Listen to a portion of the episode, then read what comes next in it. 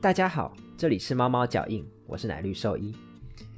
上次介绍了仓鼠的饲养方式，这次要来介绍一些常见的疾病问题。今天的节目呢，会采取比较粗略的方式，介绍几种不同的疾病，是让各位有一个基本的了解。这样万一哪一天鼠鼠生病的时候，就比较不会惊慌失措喽。带去看医生之后啊，也会比较容易听得懂医生在说些什么。今天我们会依序的介绍牙齿问题、眼睛问题、皮肤问题、创伤的问题，最后呢会稍微提一下肿瘤的问题。今天会以介绍仓鼠为主，如果是饲养其他鼠种的朋友，也可以稍微参考一下。那我们就正式开始吧。首先，我们说说鼠鼠的牙齿问题。仓鼠最常见的牙齿问题就是门牙过长。常见的症状呢，有挑食啊，变得不吃坚硬的种子或是干粮，脸上可能突出一个不知道是什么的东西等等。牙齿的问题发生的原因，有可能是鼠鼠乱咬栏杆，有可能是撞到受伤，或者呢是先天的基因造成，都有机会哦。发生的时间从年轻到老都不一定。所以，鼠鼠如果有刚刚说的那些症状，不论年龄，饲主都要有所警觉哦。这些问题呢，可能都会需要带去给兽医师做处理。你的兽医师可能会评估动物的情况后啊，要求拍个 X 光来厘清一下牙根跟骨头的情况。通常这类的问题都会需要磨牙来处理喽，而且啊，大部分都会需要固定的两到四周磨一次牙。所以，鼠鼠如果有牙齿问题的话，主人们就要做好长期治疗的准备了。另外啊，值得一提的是，近年来兽医的书籍跟文献呢，慢慢的都比较不建议用剪牙的方式来处理鼠鼠的牙齿问题了。因为啊，剪牙容易造成牙根断裂，甚至导致更严重的情况发生哦。所以啊，饲主们如果有遇到这样子的问题，千万记得不可以自己在家里面剪牙。一定要带去给专业的医师处理哦。那讲完了牙齿问题后，我们就谈谈眼睛方面的问题吧。仓鼠最常见的眼睛问题，不外乎就是结膜炎跟睑板腺炎了。那我们会依序介绍。首先呢是结膜炎，典型的症状就是鼠鼠的眼皮有点红红的，这样的发炎会导致它们的眼睛又痒又痛。那所以呢，常常会伴随着一些抓眼睛的症状。带去看兽医之后啊，医师可能会建议你做角膜荧光染色来检毛检查看看鼠鼠有没有把自己眼睛抓破。在治疗方面呢，通常啊会使用眼药水，严重的话可能会需要吃口服药。依照程度的不同，大部分在一到两周之后呢会有明显的改善。至于睑板腺炎，就是俗称的长针眼啦，典型的症状就是眼睛的眼皮上肿了一颗黄黄的东西。它可能会伴随结膜炎发生，有可能自己单独出现。治疗上的话呢，多半是使用眼药水跟口服药物来做治疗。不过不同于结膜炎，有些时候啊，即便吃了口服药都不一定解决得了，那可能就会需要手术来做切除。在预防上的话，因为肮脏的垫料啦，或者是太多的环境粉尘啊，都容易刺激到鼠鼠的眼睛，导致不舒服。所以呢，一定要养成良好的卫生跟清洁习惯了。详细的做法可以参考我们上次的节目。另外，鼠鼠的指甲一定也要记得定期的修剪或是把它磨短，避免它们在洗脸的时候不小心就把自己的眼睛抓伤。皮肤问题呢，也是一个很容易困扰很多仓鼠的问题啦。常见的症状就包含瘙痒啦、脱毛啦、长出皮屑啦，或者是皮肤红肿等等。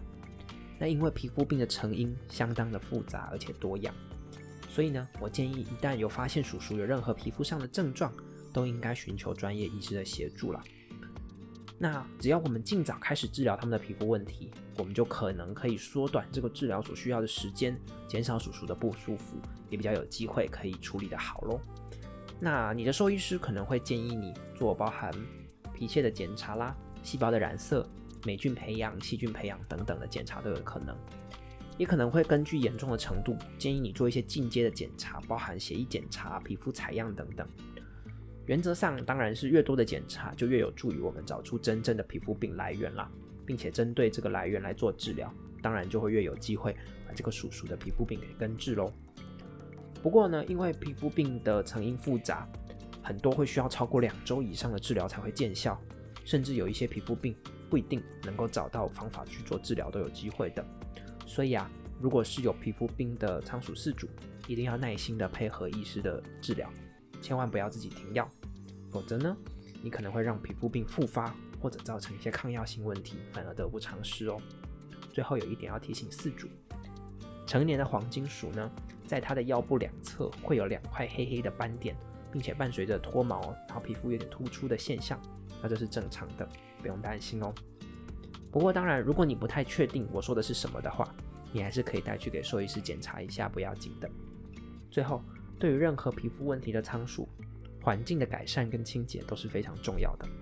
如果只是一昧的依赖药物，很有可能会治疗的不理想哦。那再来就谈谈仓鼠受伤的情况啦。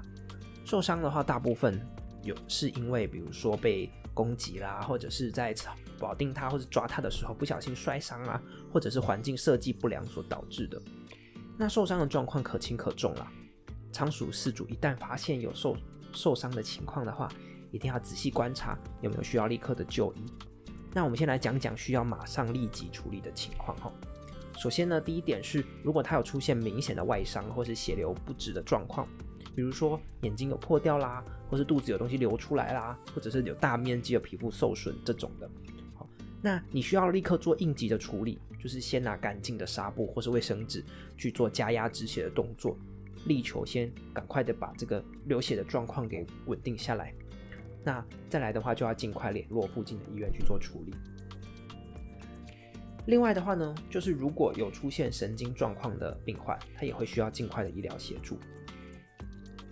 所谓的神经症状呢，就包含比如瘫痪啦、昏迷啦，或是不自主的颤抖、旋转等等的。因为脑震荡或是脑出血跟脊椎受伤都有可能会持续的恶化，所以一旦发现这样的情况呢，当然就要立刻送医喽。最后是开放性的骨折，虽然任何的骨折我都建议尽快的看医生，但是如果骨头有穿出来的话，那这样的就叫做开放性骨折，那就是一个特别紧急的情况了。